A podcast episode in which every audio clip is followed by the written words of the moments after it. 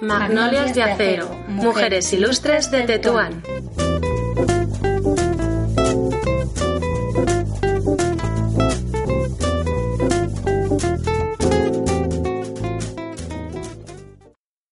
No decirte, hay un llanto que no se ve, pero se siente en el alma. Y una vez que superas eso ya te da igual.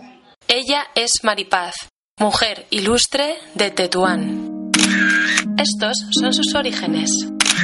Toda la vida aquí de Madrid, pero además castiza, desde el año 69. Nací en la calle Calatrava, eso está por la Latina. Mi familia, por parte de mis padres, ha vivido aquí toda la vida. Cuando éramos pequeños, eran unas casas muy viejas y ahí yo pues estuve en el colegio, en fin, lo poco que fui al colegio entonces, algunas cosas muy felices y otras cosas menos felices. A mi padre le trasladaron a Toledo, estuvo dos años y pico y yo nací una de mis hermanas, luego se vino a Madrid y nos fuimos a Arturo Soria. Pero Arturo Soria no es lo que es ahora. Era prácticamente una zona muy buena, pero una zona muy oscura porque era toda de chalés.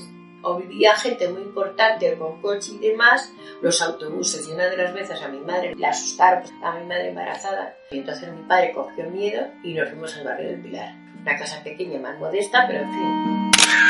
Sobre Tetuán. El Tetuán de entonces no tiene nada que ver con el que es de ahora. Cuando yo me vine, sería en el año 60 y 65, 66, no había nada. No había ni teléfonos. Autobuses salían de Vallacedera, que se cogía ahí para iban por Blanco Artiba y hasta allí. Te digo que eso era pequeñísimo y nos conocíamos todos. Pero lo que me quiero referir, que antes te salías a la calle y la gente era más cordial porque nos conocíamos unos a otros, había otro trato y ahora cada uno va a lo suyo. Pero bueno, que yo no me siento insegura, no soy miedosa.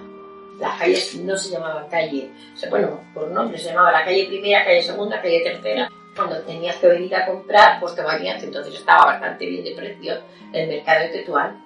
Y la ventilla tenía fama porque allí había mucho de droga, de, de, de todo tipo de cosas. Tampoco hay mucha apertura, las calles son muy cerradas y la gente tenía miedo. Y de, de hecho todavía, fíjate si han pasado años y todavía la gente tiene el concepto de la ventilla que no es un barrio en condiciones.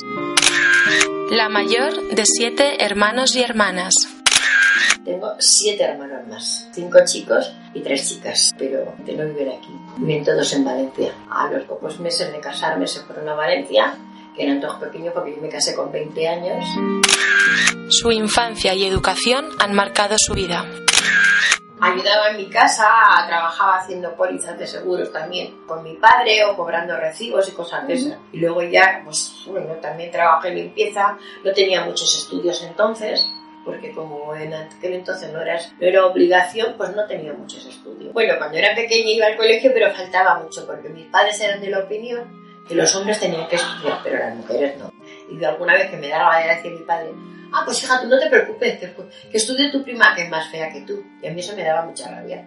Y sin embargo tengo un hermano que es un año más pequeño que yo, le llevaban al colegio, se escapaba no pasaba nada. Sin embargo a mis hermanas y a mí que nos ha gustado más, nosotros teníamos que ayudar en casa, ayudar fuera de casa, en fin. Y los hijos en casa no hacían nada, claro. Y yo tengo tres hijos, uno de 46, otra de 40 y el otro de 27. Por encima de todo, los tres son iguales. Tengo dos nietas ya muy mayores. Mi nieta es abogada ya, termina ahora, ya se licencia, ya, ya la colegiala. Y la otra pequeña, que tiene 18, se graduaron. Y luego ya a los 19 años, pues antes conocí más o menos a mi marido y a los 20 me casé. Así fue como lo conoció. En el parque de atracciones. Nada, que estaba saliendo con otros chicos, nos enfadamos y además lo dije así, esta tarde voy a conocer a mi media naranja. Y así fue.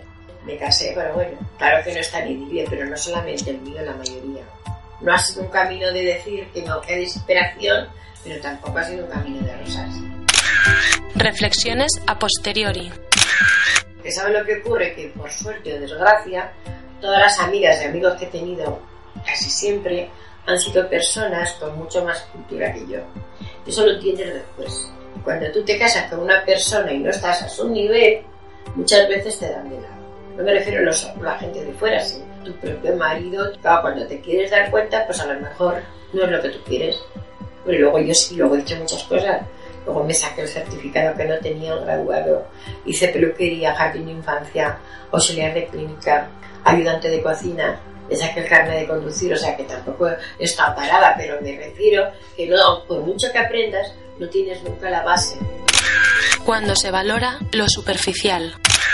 Lo notaba en él porque como yo no tenía patrimonio y encima no tenía una cultura, pues él yo creo que se casó conmigo por la belleza. Lo que te quiero decir que estaba muy mal, muy mal. Siempre estaba obsesionado con la belleza. Y a mí eso me daba mucha rabia. Y me da.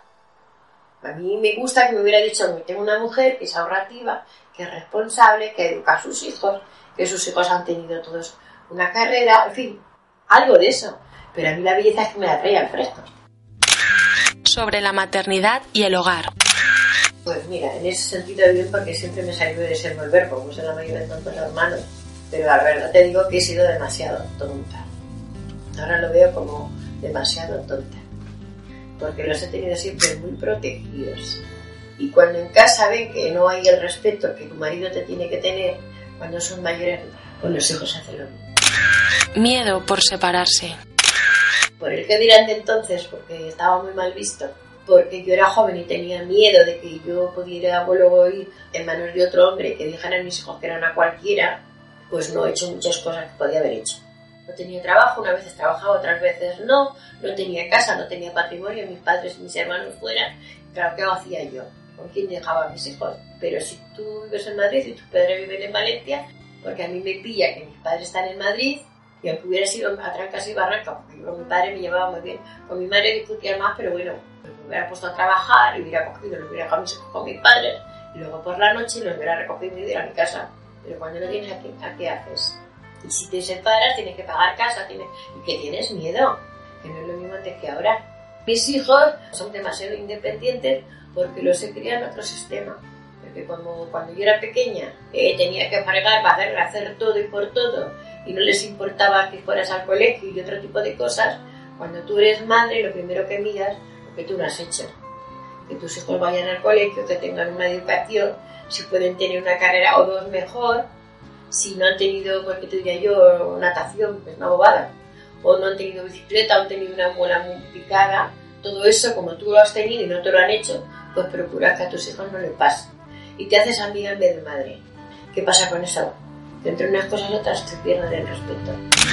Sabia y moderna, yo sí he sido moderna y sigo siendo moderna. A mi nieta, por ejemplo, la mayor, pues a casa y hablamos de cualquier cosa. Cuando venía que era pequeña y no sabía las lecciones, te hacían los ojos. Me lo aprendí yo para que luego ella lo aprendiera.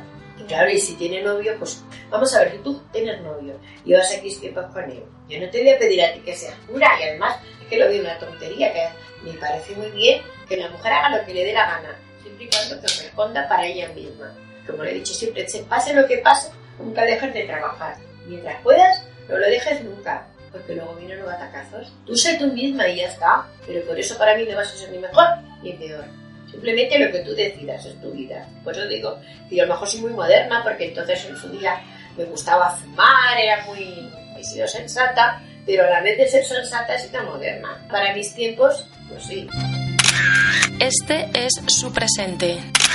Soy viuda, le salió un cáncer de mama porque a su madre le operaron, estuvo dos o tres años bien, luego ya se fue, yo creo que no sé si fue emocionalmente o que realmente no tenía que pasar, que luego ya a los dos años empezó que le dolía todo, que le dolía todo, y le hicieron la resonancia, vieron que lo tenía ya los huesos. Sus aficiones y amistades. Pues mira, a mí me gusta eh, hablar por teléfono, salir a la calle y hablar con gente, ver documentales, estar al día si puedo en los debates que hay ahora de política. Bueno, me gusta lo que te digo, la medicina. Y si puedo pasear. Pasa que como aquí no tengo muchas amigas, pues me suelo ir con el carro de la compra. Tengo muchas amigas, pero por desgracia, aunque no lo creáis, todas viven fuera. Tengo amigas en Aranjuez, en Alcobendas, en San Sebastián de los Reyes, una prima que tengo en Móstoles, Torrevieja, en Leganés, en Boadilla que muchas veces viene a verme. Pero es todo a base de teléfono. Os digo que amigas tengo muchísimas. Orgullosa de ella. ¿Me siento orgullosa? Pues de mí misma en un sentido. Aunque no me lo creo, aunque digo, no creo que creérmelo, pero en el fondo yo creo que sí tengo asimilado que todo lo que me diga me da Su empuje de lucha. Yo nunca he dicho que me quiera como soy, pero cada vez que me he visto mal, quiere que me levante pensando. Porque yo misma, el empuje ese, será mi naturaleza, soy de las personas que me, no que me, me valoro, sino que me gusta luchar. O sea, soy luchadora. Yo sola tengo el, el empuje de lucha que me lo busco de una forma nueva, bien estudiando, bien buscando en casa o lo que sea, pero yo salgo adelante. Valorar la independencia. Yo el único consejo que le daría a cualquier mujer que se puede estudiar y trabajar, que no lo dejen. Pero mientras que estás trabajando tienes ilusión. Tienes la cosa de, de la competencia, de querer salir y entrar.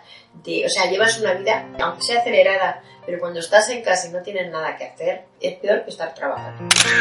Resistir es su continuará.